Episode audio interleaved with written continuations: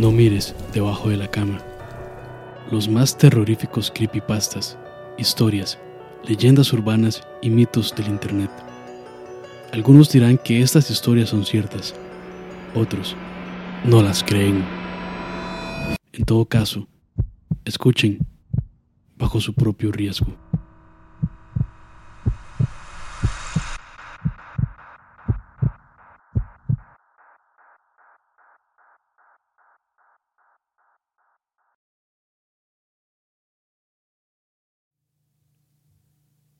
Extraño por H.P. Lovecraft.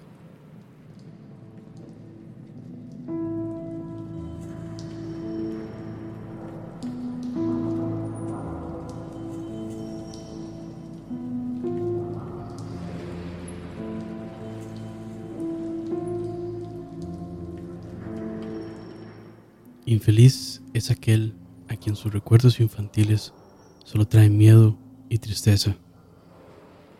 Desgraciado aquel que vuelve la mirada hacia horas solitarias, en vastos y lúgubres recintos de cortinados marrones y alucinantes hileras de antiguos volúmenes, o hacia pavorosas vigilias a la sombra de árboles descomunales y grotescos, cargados de enredaderas, que agitan silenciosamente en las alturas sus ramas retorcidas. Tal es lo que los dioses me destinaron, a mí, el aturdido, el frustrado, el estéril, el arruinado, y sin embargo, me siento extrañamente satisfecho y me aferro con desesperación a esos recuerdos marchitos cada vez que mi mente amenaza con ir más allá, hacia el otro.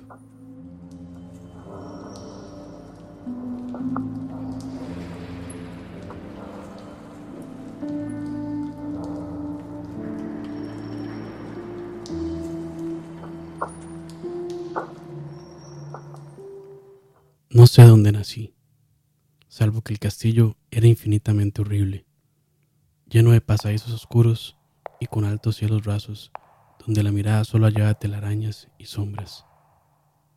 Las piedras de los agrietados corredores estaban siempre odiosamente húmedas, y por doquier se percibía un olor maldito, como de pilas de cadáveres de generaciones muertas.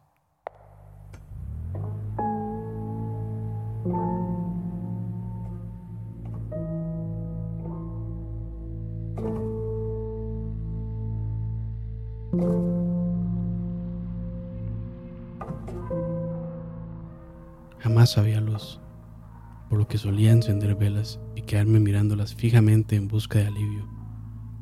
Tampoco afuera brillaba el sol, ya que esas terribles arboledas se elevaban por encima de la torre más alta. Una sola, una torre negra, sobrepasaba el ramaje y salía al cielo abierto y desconocido. Pero estaba casi en ruinas y solo se podía ascender a ella por un escarpado muro poco menos que imposible de escalar. Debo haber vivido años en ese lugar, pero no puedo medir el tiempo. Seres vivos debieron haber atendido a mis necesidades, y sin embargo, no puedo rememorar a una persona, excepto yo mismo. Ni ninguna cosa viviente salvo ratas, murciélagos y arañas, silenciosos todos Supongo que quien quiera me haya cuidado debió haber sido asombrosamente viejo, puesto que mi primera representación mental de una persona viva fue la de algo semejante a mí, pero retorcido, marchito y deteriorado como el castillo. Para mí no tenían nada de grotesco los huesos y los esqueletos esparcidos por las criptas de piedra cavadas en las profundidades de los cimientos.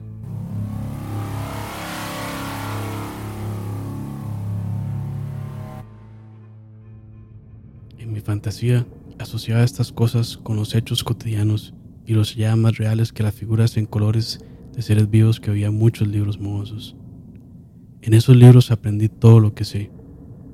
Maestro alguno me urgió o me guió, y no recuerdo haber escuchado en todos esos años voces humanas, ni siquiera la mía, ya que, si bien había leído acerca de la palabra hablada, nunca se me ocurrió hablar en voz alta. Mi aspecto era mismo una cuestión ajena a mi mente, ya que no había espejos en el castillo y me limitaba, por instinto, a verme como un semejante de las figuras juveniles que veía dibujadas o pintadas en los libros. Tenía conciencia de la juventud a causa de lo poco que recordaba. Afuera, tendido en el pútrido foso, bajo los árboles tenebrosos y mudos, solía pasarme horas enteras soñando lo que había leído en los libros. Añoraba verme entre gentes alegres, en el mundo soleado allende de la floresta interminable. Una vez traté de escapar del bosque, pero a medida que me alejaba del castillo, las sombras se hacían más densas y el aire más impregnado de crecientes temores. De modo que eché a correr frenéticamente por el camino andado, no fuera a extraviarme en un laberinto de lúgubre silencio. Y así, a través de crepúsculos sin fin, soñaba y esperaba, aun cuando no supiera qué.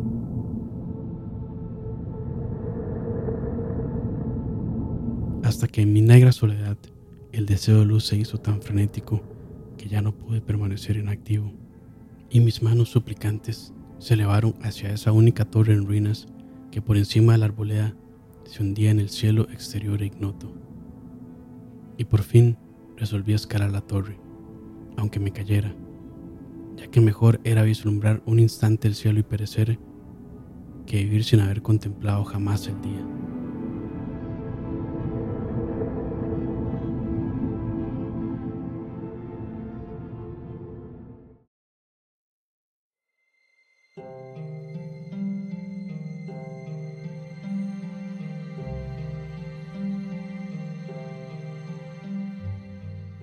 A la húmeda luz crepuscular, subí los vetustos peldaños de piedra hasta llegar a nivel donde se interrumpían, y de allí en adelante, trepando por pequeñas entrantes donde apenas cayó un pie, seguí mi peligrosa ascensión. Horrendo y pavoroso era aquel cilindro rocoso, inerte y sin peldaños, negro, ruinoso y solitario siniestro con su mudo aleteo de espantados murciélagos. Pero más horrenda aún era la lentitud de mi avance, ya que por más que trepase, las tinieblas que me envolvían no se disipaban, y un frío nuevo, como de modo venerable y embrujado, me invadió. Tiritando de frío, me preguntaba por qué no llegaba la claridad, y, de haberme atrevido, habría mirado hacia abajo. Antojóseme que la noche había caído de pronto sobre mí, y en vano tanteé con la mano libre en busca del antepecho de alguna ventana por la cual espiar hacia afuera y arriba, y calcular a qué altura me encontraba. De pronto, al cabo de una interminable y espantosa ascensión a ciegas por aquel precipicio cóncavo y desesperado, sentí que la cabeza tocaba algo sólido Supe entonces que debía haber ganado la terraza, o, cuando menos, alguna clase de piso.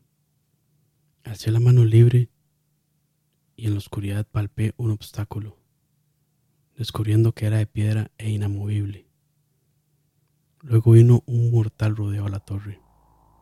Aferrándome de cualquier soporte que su viscosa pared pudiera ofrecer, hasta que finalmente mi mano, tanteando siempre, halló un punto donde la valla cedía y reanudé la marcha hacia arriba, empujando la losa o puerta con la cabeza, ya que utilizaba ambas manos en mi cauteloso avance.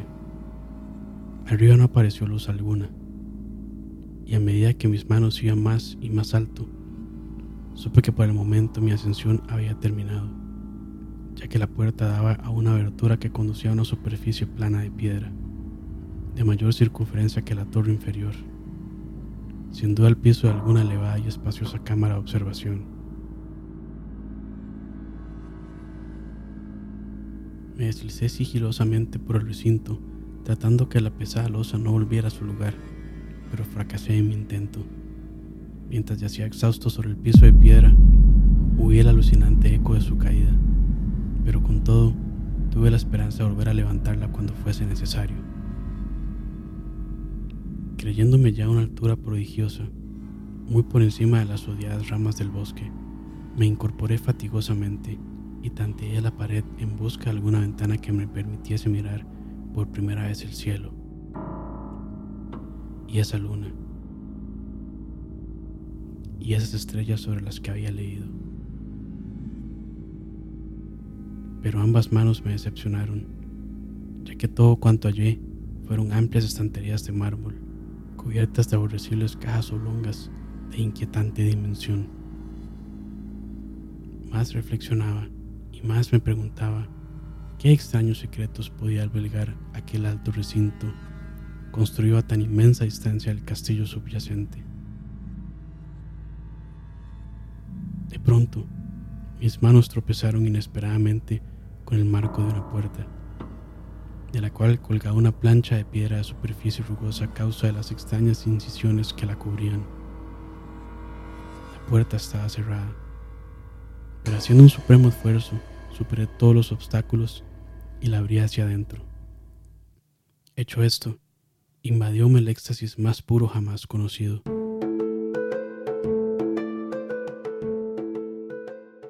A través de una ornamentada verja de hierro y el extremo de una corta escalinata de piedra que ascendía desde la puerta recién abierta, brillando plácidamente en todo su esplendor, estaba la luna llena, a la que nunca había visto antes, salvo en sueños y en vagas visiones que no me atrevía a llamar recuerdos.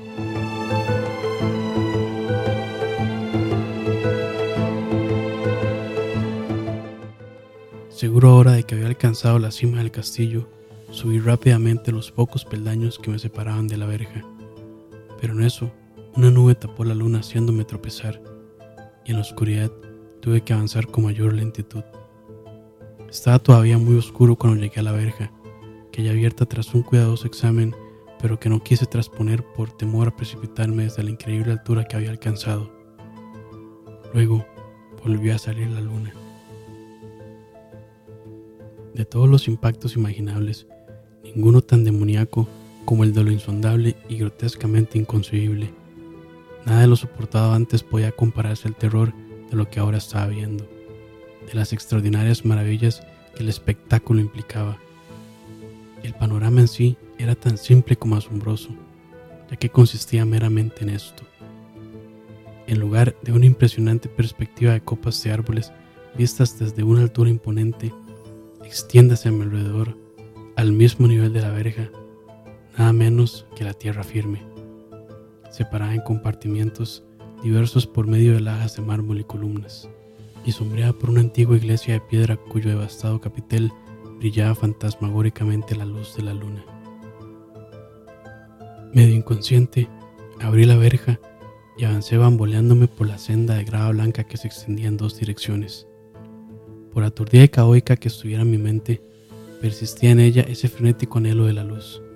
Ni siquiera el pasmoso descubrimiento de momentos antes podía detenerme. No sabía, ni me importaba, si mi experiencia era locura, enajenación o magia pero estaba resuelto a unir en pos de luminosidad y alegría a toda costa. No sabía quién o qué era yo, ni cuáles podían ser mi ámbito y mis circunstancias.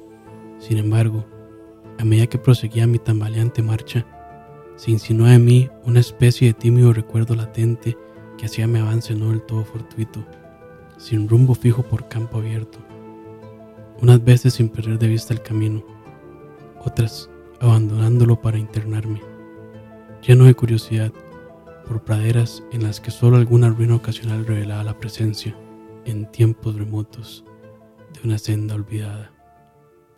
En un momento dado, tuve que cruzar a nado un rápido río cuyos restos de mampostería agrietada y modos hablaban de un puente mucho tiempo atrás desaparecido.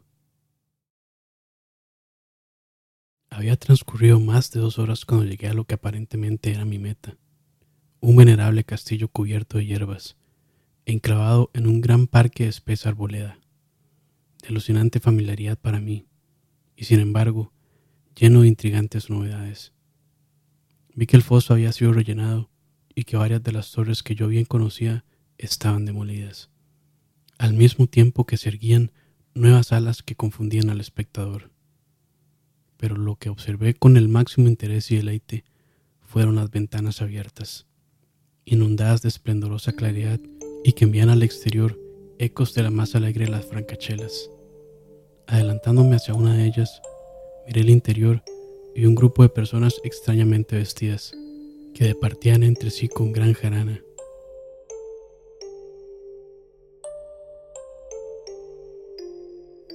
Como jamás había oído la voz humana, apenas si podía adivinar vagamente lo que decían. Algunas caras tenían expresiones que despertaban en mí remotísimos recuerdos. Otras me eran absolutamente ajenas. Salté por la ventana y me introduje en la habitación, brillantemente iluminada, a la vez que mi mente saltaba del único instante de esperanza al más negro de los desalientos.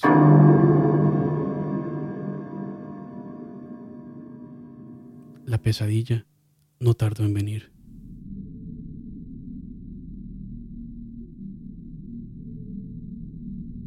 Ya que, no bien entré, se produjo una de las más aterradoras reacciones que hubiera podido concebir.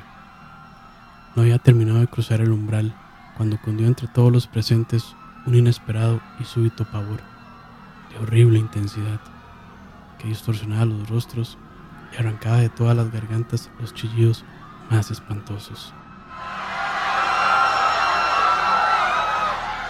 El desbande fue general, y en medio del criterio del pánico, varios sufrieron desmayos siendo arrastrados por los que habían enloquecidos.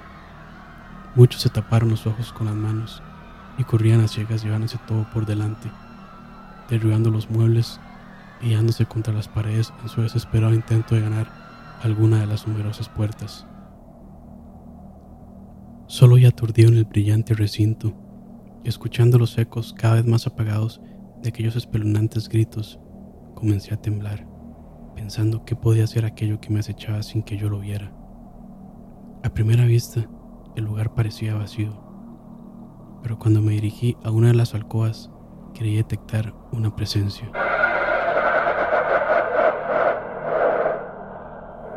Un amago de movimiento del otro lado del arco dorado que conducía a otra habitación, similar a la primera. A medida que me aproximaba a la arcada, comencé a percibir la presencia con más nitidez y luego con el primero y último sonido que jamás emití. Un aullido horrendo que me repugnó casi tanto como su morbosa causa. Contemplé en toda su horrible intensidad el inconcebible, indescriptible, inenarrable monstruo que, por obra de su mera aparición, había convertido una alegre reunión en una horda de delirantes fugitivos. No puedo siquiera decir aproximadamente a qué se parecía, pues era un compuesto de todo lo que es impuro, pavoroso, indeseado, anormal y detestable. Era una fantasmagórica sombra de podredumbre, decrepitud y desolación, la putria y viscosa imagen de lo dañino, la atroz desnudez de algo que la tierra misericordiosa debería ocultar por siempre jamás. Dios sabe que no era de este mundo o al menos había dejado de serlo. Y sin embargo, con enorme horror de mi parte, pude ver en sus rasgos carcomidos, con huesos que se entrevían, una repulsiva y lejana reminiscencia de formas humanas, y en sus enmohecidas y destrozadas ropas, una indecible cualidad que me estremecía más aún. Estaba casi paralizado, pero no tanto como para no hacer un débil esfuerzo hacia la salvación un tropezón hacia atrás que no pudo romper el hechizo en que me tenía apresado el monstruo sin voz y sin nombre. Mis ojos, embrujados por aquellos asqueantes ojos vítreos que los miraba fijamente, se negaban a cerrarse. Si bien el terrible objeto, tras el primer impacto, se veía ahora más confuso, traté de levantar la mano y disipar la visión, pero estaba tan anonadado el brazo no respondió por entero a mi voluntad. Sin embargo, el intento fue suficiente como para alterar mi equilibrio y bamboleándome, di unos pasos hacia adelante para no caer. Al hacerlo, adquirí de pronto la angustiosa noción de la proximidad de la cosa, cuya inmunda respiración tenía casi la impresión de oír. Poco menos que enloquecido, pude no obstante adelantar una mano para detener a la fétida imagen que se acercaba más y más. Cuando de pronto Mis dedos tocaron la extremidad putrefacta que el monstruo extendía por debajo del arco dorado. No chillé, pero todos los satánicos vampiros que cabalgaban en el viento de la noche lo hicieron por mí. A la vez que dejaron caer en mi mente una avalancha de anonadantes recuerdos. Supe en ese mismo instante todo lo ocurrido. Recordé hasta más allá del terrorífico castillo y sus árboles. Reconocí el edificio en el cual me hallaba. Reconocí lo más terrible. La impía abominación que se erguía ante mí, mirándome de soslayo mientras apartaba de los suyos mis dedos manchados. Pero en el cosmos existe el bálsamo, además de la amargura. Y ese bálsamo es el olvido. En el supremo horror de ese instante, olvidé lo que me había espantado, y el estallido del recuerdo se desvaneció en un caos de reiteradas imágenes. Como entre sueños, salí de aquel edificio fantasmal y execrado, y eché a correr rauda y silenciosamente a la luz de la luna. Cuando retorné al mausoleo de mármol y descendí los peldaños, encontré que no podía mover la trampa de piedra pero no lo lamenté, ya que había llegado a odiar el viejo castillo y sus árboles. Ahora cabalgo junto a los fantasmas, burlones y cordiales, al viento de la noche, y durante el día juego entre las catacumbas, el recóndito y desconocido valle de Jadot, a orillas del Nilo. Sé que la luz no es para mí, salvo la luz de la luna sobre las tumbas de roca de Nep como tampoco es para mí la alegría, salvo las innominadas fiestas de Nitroquis bajo la gran pirámide. Y sin embargo, en mi nueva y salvaje libertad, agradezco casi la amargura de la alienación. Pues aunque el olvido me ha dado la calma, no por eso ignoro que soy un extranjero, un extraño a este siglo y a todos los que aún son hombres. Esto es lo que supe desde que extendí mis dedos hacia esa cosa abominable surgía en aquel gran marco dorado. Desde que extendí mis dedos y toqué una fría e inexorable superficie de pulido espejo.